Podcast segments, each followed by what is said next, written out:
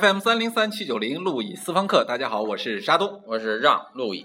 呃，我们这个节目开播这么长时间来啊，嗯，这个收获了大家非常多的热情和支持。嗯哎呀，我们也也觉得非常的高兴。对，很对吧高兴。嗯呃，一般来说啊，一一张好的报纸，嗯，哎，怎么判断的好？嗯它必须有一个板块叫做读者来信是，啊，一个好的电视节目，嗯，也必须有一个板块叫做观众来信，没错对吧？那么我们作为一个好的广播节目，啊。也必须要有一个板块叫做听众来信。哎，对，哎说的太对了。当然了，现在大家不会给我们写信，但是有很多留言啊，嗯在通过这个荔枝这个 APP 给我们啊很多留言。啊接着我们就说几条留言吧，啊，好吗？好好，那么首先呢，有人哎给我们留言说，哎说希望我们这个节目能够更加幽默一点。啊啊啊，那个呃呃，陆毅，你觉得我们能做到吗？呃，这个幽默呀，它是需要智商的啊。啊，这个我们俩呢，虽然这个智商已经很高了啊，但是呢还不够高，是吧？啊所以呢，这个幽默呢还得有待于我们的智商的进一步提高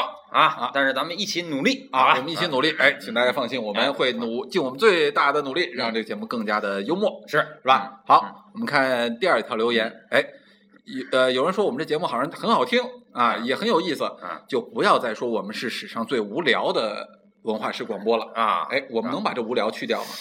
呃，这个这个无聊啊，这个这个，如果想摆脱无聊啊，是需要情商的啊。哦那我们虽然智商已经很高了，但是我们的情商着实很低啊，所以我们到目前呢，还是无法摆脱这个无聊的这个呃抬头啊。哎所以呢，我们还是得继续暂时无聊下去。啊，对，只有继续的无聊，我们才有的聊，啊，对、要不然要不然你让我们摆脱无聊，还那就真没得聊啊，了，对对，是？吧？嗯，哎嗯哎，还有一个留言啊，啊有听众问啊，啊说我俩是不是好基友？哎啊，在这里我可以郑重的告诉大家，我们俩不是好基友。啊，呃，其实啊，这个好基友的问题啊，当你的智商和情商都发展到足够高的级别上的时候啊，在这个意义上，我觉得我们两个也能够说是好基友 啊。哎呦，别别别，啊那个啊这这陆毅，啊你啊，能注意一下节目口径吗？啊是吗我媳妇儿也啊听这节目呢。呃，这我媳妇儿也听这节目呢，是吧？啊那因为但是为什么可以这么说呢？因为咱们不用畏惧世人的眼光啊，啊因为这个好基友这个话题牵扯到一个西方文化史的主题，一个关于爱的主题啊，哎这一个一点儿也不猥琐，一点儿也不羞涩的主题。哎，这可怎么讲呢？什么主题呢？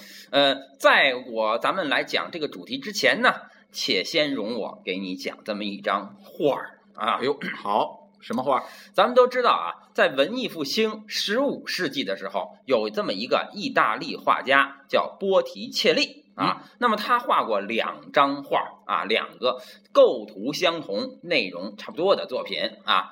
一个画呢叫《维纳斯的诞生》啊嗯，画的是。哎，有一个贝壳是吧？海上飘来一个贝壳，贝壳上站着一个维纳斯，旁边风神、花神给他披上衣服，这样的一张画、是吧？有印象吧？哎，这个印象大家肯定非常熟悉了。呃，假如大家都去过洗浴的话，一般都见过这幅画。哎，对对对，哎洗浴中心老挂这张画哎，啊。好，呃，还有另外一个图像呢，叫春啊。这个春呢是一个维纳斯啊，站在树林子里面，穿着衣服，旁边什么美惠三女神呐、花神呐、风神呐，各种神，哎，都在他身边起舞。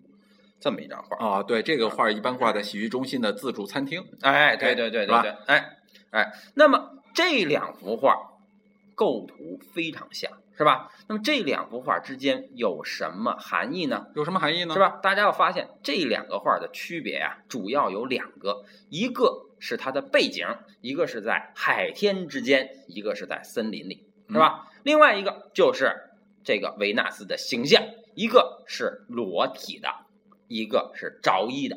一个穿着衣服的，一个没穿衣服的。对对对，那么哎还有一个文艺复兴的画家叫提香啊，是文艺复兴时期威尼斯画派的画家。这个提香也画过一张相同题材的画，只不过不是两张画，是一幅画。这幅画的名字叫《天上的爱和人间的爱》，是吧？这幅画里呢，并排坐着两个维纳斯，一个维纳斯呢是裸体的，一个维纳斯是着衣的，是吧？裸体的那个维纳斯手指着天上，着衣的那个维纳斯手指着人间啊，手指着观众，那么就是这么两个维纳斯的形象。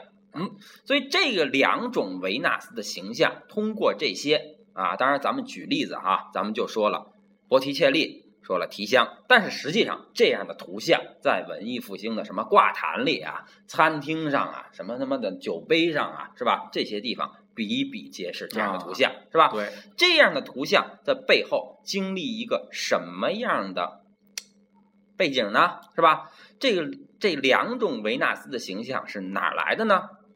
那么其实这是希腊神话里关于维纳斯的两种起源，是吧？也就是说，在希腊神话里，我们听会看到，哎，一会儿说维纳斯是这样的，一会儿说维纳斯是那样的，大家有的时候闹不清楚维纳斯它究竟是怎样的呢？其实，在希腊神话里有两个维纳斯啊，啊，就是这，其实这是两个不同的维纳斯，对，叫一个维纳斯，对，呃啊。呃，其实呢是一个维纳斯，但是由于关于他的传说太多了，是吧？从这个传说里啊，能整理出两种关于维纳斯的由来，啊所以这一个神就有了两种不同的说法、不同的命运。所以到了文艺复兴的时候，它就作为了两个神的形象出现了。啊，是吧？好，那么这两个维纳斯啊，其中那个有第一个维纳斯是吧？咱们管它叫天上的维纳斯。嗯，他是他这个他是穿衣服还不穿衣服啊，他是那个不穿衣服不穿衣服的是吧？这个不穿衣服的维纳斯是怎么诞生的呢？咱们都知道，在这个呃希腊有一个呃这个诗人是吧，叫赫西俄德啊，他写了一本书叫《神谱》啊，这个神谱里就讲述了希腊诸神的来源是吧？那么哎，他讲述啊，在这个创世之初啊，世界是一团混沌啊，从这个混沌里面啊，就生出了大地母亲盖亚。是吧？就是在今天的希腊语里面，咱们这个地球就叫盖亚，盖亚啊，就是这个大地大母亲盖亚，是吧？嗯这个大地这个盖亚呢，又生了这个天神叫乌兰诺斯啊，嗯乌兰诺斯。那么也就是这乌兰诺斯啊，是盖亚的儿子，是吧？哦然后结果呢，这个乌兰诺斯被生出来以后啊，太淫荡了，是吧？这个神太淫荡了，那么他就跟这个盖亚继续搞啊，就是乱伦了，就跟他妈，跟他妈搞。哎，然后，于是，一搞就生出来了很多其他的神啊，风雨雷电等等等等的神。啊而且在生出其他的神以后吧，他继续跟他的这些孩子们又搞，是吧？于是又生出孩子们，这太乱了，太淫乱了所以这个大地母亲实在是看不下去了，于是就让这个乌兰诺斯最小的一个儿子，是吧？叫克罗诺斯啊，这个让他手拿一把镰刀。说你去啊，拿着这把镰刀啊，去把你爸爸的生殖器割下来，是吧？嗯于是这个乌这个克洛诺斯就拿着这个镰刀去割下了乌兰诺斯的生殖器，哎呦是吧？哎，那么割下来这个生殖器以后，就扔到了海里啊。这个时候泡沫飞溅，精子四处都飞溅，于是就诞生了山川河流，是吧？就都诞生了啊。啊然后呢，这个生殖器扔到海里以后，不久海上这生殖器就回来了。但是回来的时候，它就不再是一个生殖器，而是一个被贝壳拖着的维纳斯。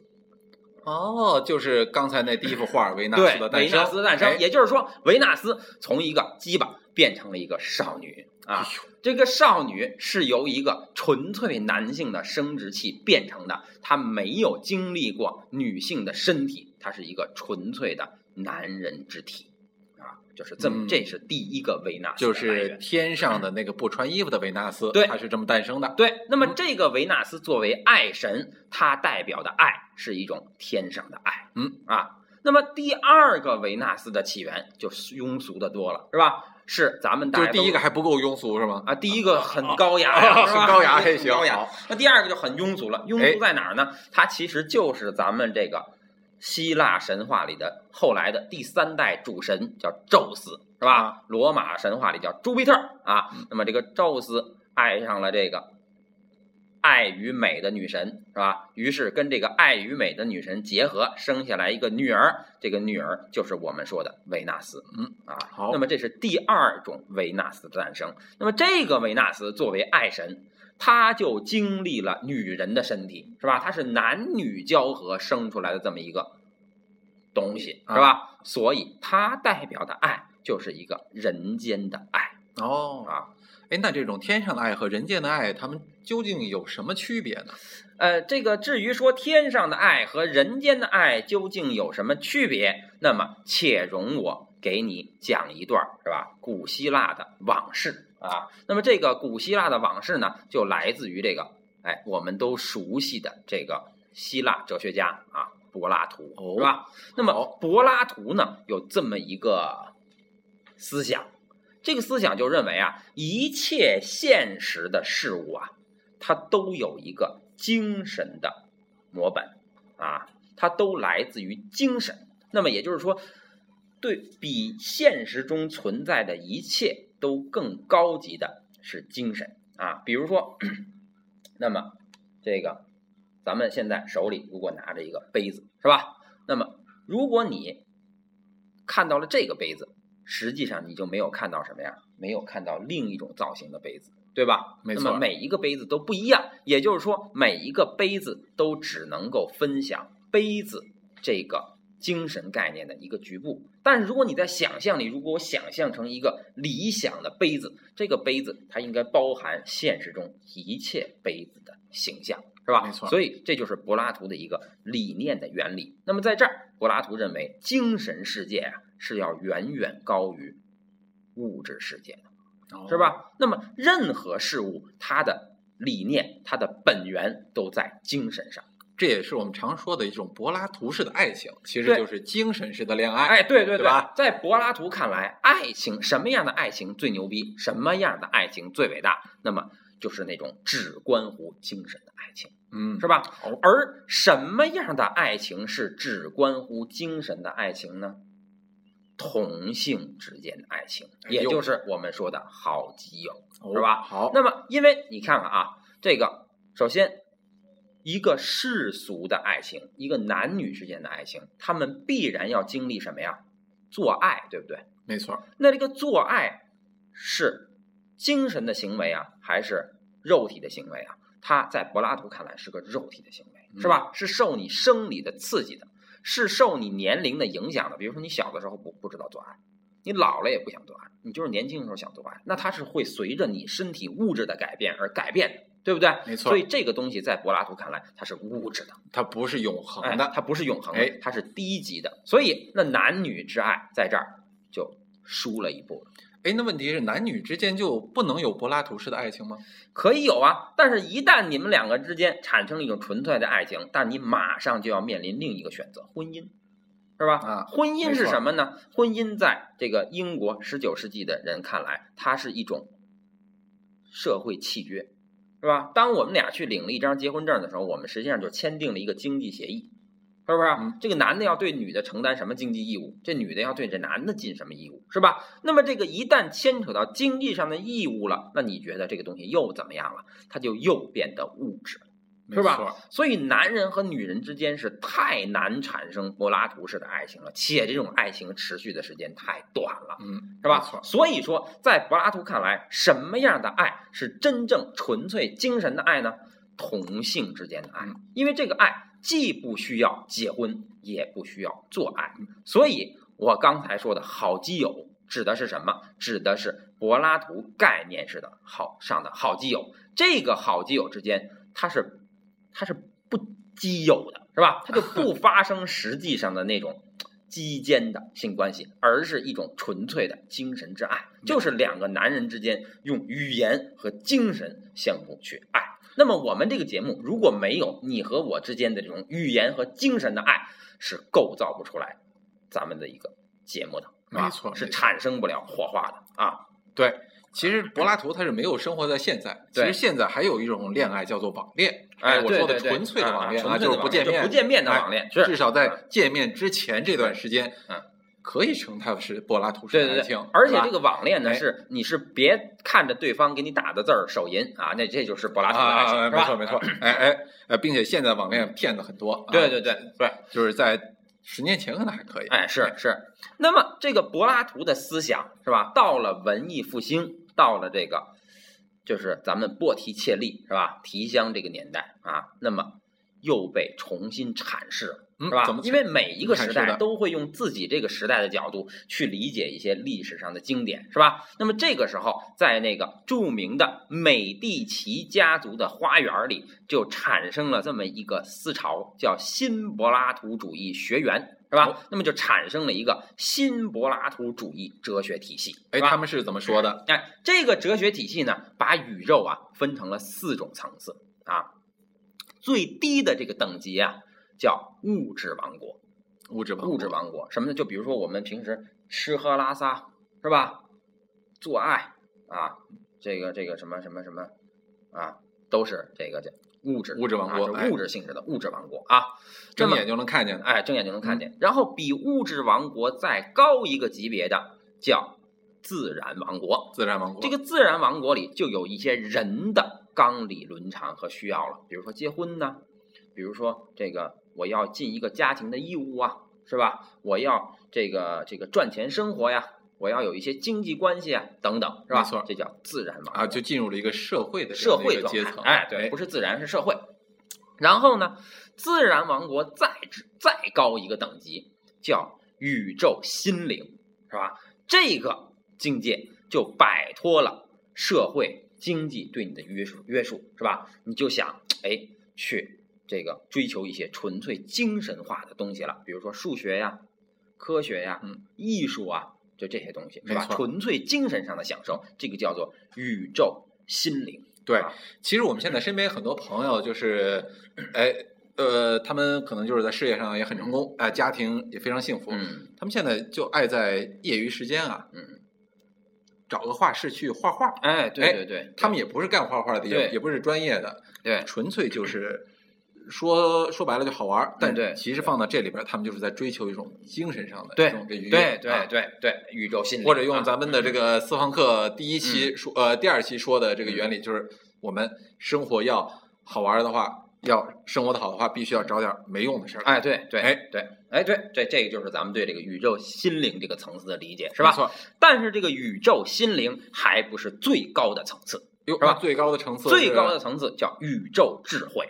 哦啊，在这个新柏拉图主义者看来，只有四种人能够企及宇宙智慧。哪四种？第一种是迷狂中的诗人啊，理性的诗人不行，就是诗人啊，在迷狂中仿佛受到了神灵的感召，而嗯创作出那种超越理性的艺术品，嗯这个是宇宙智慧啊，就一般不刮胡子的那种诗人，对对像鹏哥这个，不，像像陆毅对对对，嗯好。第二种啊，第二类啊是神秘主义者，是吧？因为他把世界一切的理性都抛开，那么看到这些理性背后所解释不了的东西，是吧？就像荷尔德林说的那样，是吧？不在显赫之中强求，却在隐微中锲而不舍，这就是神性啊！去挖掘世界每一个角落的隐微的秘密的人，这个能够企及宇宙智慧，这是第二类人，第是吧？三类呢？第三类就是占卜者啊，占卜者就不用说了，是吧？他用一种超越自然、超越理性的方式去获知那些理性的秘密，嗯是吧？所以他也是宇宙智慧的层次。最后，最令人觉得难理解，也是最奇妙的一点，就是第四点是是深爱中的同性恋者，是吧哦？只有在同性恋的进入一个爱的状态的时候，才达到了一个精神上的爱高潮，是吧？这个时候人就进入了一个宇宙智慧的境界。所以为什么咱们那么多人都想说，大家在做爱的时候都喜欢要高潮？因为你在高潮那一刹那，你是超越了你自我的一切，是吧？嗯所以这个是宇宙智慧。那那这种那这个新柏拉图主义这个小团体里边是不是都是好基友啊？对对，他们恰恰是违反了柏拉图主义关于爱情的原则，就是柏拉图认为同性恋应该纯粹的精神恋爱，但是新柏拉图主义这些人，他们就把这种精神的恋爱转换成了肉体的恋爱。啊，其实这也就是历史中很吊诡的一件事情。对对对对，但是他们的精神的逻辑性，我们是可以从柏拉图这儿推演而来的。没错，啊，那么这种新柏拉图主义的解释哈，对于当时的影响非常强大，所以就致使大家有这么一个概念，就是同性之间的爱要高于异性之间的爱，这样大家也就不难理解为什么会产生维纳斯的诞生和天上的爱和人间的爱这样的作品了，也就不难理解为什么我们说，当我们的智商和情商都达到了一定的高度的时候，我们俩就可以成为好基友了，啊，是吧？对，那么。但是又不是大家理解的那种好哎。对对对对对对。那么这个这种思想，新柏拉图主义思想在当时啊有广泛的影响，是吧？比如说我们在上一期节目里提到的那个第十二页，是吧？第十二页里呢，这个女主比亚的那个人公哎戏剧戏剧啊，那么女主人公不叫拉拉嘛，是吧？没错那个女主人公就是女扮男装成为一个男人，是吧？嗯而赢得了这个男主人公的爱的。那么为什么当时会设计很多这样的人呢？就是因为当时流行一个同性恋的情节。那么即便不是同性恋，也特别喜欢把这个女的装扮成男人，是吧？所以呢，在这儿呢，我就给大家再讲莎士比亚的另外一部戏剧啊。这部戏剧的名字叫《皆大欢喜》。哦，这部戏剧里一共出现了四对男女主人公，分别是男一号、女一号、男二号、女二号、男三号、女三号、男四号、女四号，哎呦，是吧？好哎这个故事的环境呢，就发生在一片森林，这片森林叫做艾登森林。艾登就是那个咱们的英文那个 idea 的那个词根，是吧？就是嗯理想的意思啊啊，就是理想啊，呃，就为了理想，把这几个主人公都给啊登了。凑到一块儿，哎，对，都给哎登了，都给哎登到那儿去啊，凑到一块儿，这个爱登森林。那么这个男一号啊和女一号互相喜欢，明白吧？明白互相喜欢，呃，但是呢，这个女一号啊是由于哎种种原因吧，反正不得不女扮男装的逃到这个森林，他为了避难。是吧？嗯所以是女扮男装，他不敢以自己的身份去，是女扮男装的去了那个森林。也就是在森林里碰上这个男主人公的时候，这个男一号啊不知道他就是自己爱的女人，是吧？但是呢，他看到这样一个小伙子，也对这个小伙子产生了一种爱。那么他们俩就用一种同性的方式在谈恋爱，是吧？于是这个就是一种同性之爱，就柏拉图式的哎，柏拉图式的恋爱。好，这是男一号和女一号，啊是吧？那么咱们再看男二号和女二号啊，这个男二号是男一号的哥哥，嗯，女二号是女一号的妹妹，是吧？哎他们两个通过这个男一号和女一号相遇了，相爱了，是吧？并且呢，这个男二号通过爱这个女二号，愿意放弃自己继承家父财产的权利，到森林里来和这个女二号一起过牧人的生活。啊，好好，也就是他们为了爱情抛弃了世俗的一切成见。啊，这个故事就同样的陷入了一个大伯子跟小姨子的狗血剧情的哎哎，对对套对路里。对但是又是由于莎士比亚的才华和人格魅力，使这个狗血变成了神奇，嗯是吧？第三对男三号和女三号，男三号是一个牧羊人，女三号是一个牧羊女，是吧？行啊，那牧羊人喜欢牧羊女，啊，这是很正常的。哎，对，哎，但牧羊女喜欢谁呢？牧羊女喜欢那个女扮男装的女一号女一号啊，但是最后呢，够乱的。哎，对，但最后呢，当他发现女一号实际上是个女人的时候，那么他不得不回来，是吧？嫁给这个牧羊人，嗯是吧？所以他们两个是由于婚姻的约束，最终不得不走在一起。但是即便这样，他们也相爱，是吧？嗯没错。第四对儿男女主人公，也就是男四号和女四号。男四号是一个宫里跟着一块儿去的小丑，女四号是一个长得特别丑陋的村妇。嗯那么这个小丑跟这个村妇走在一块儿，什么也不为，就为了搞，是吧？他们两个从始至终就是不停的在搞，所以促使他们俩在一起的就是肉欲。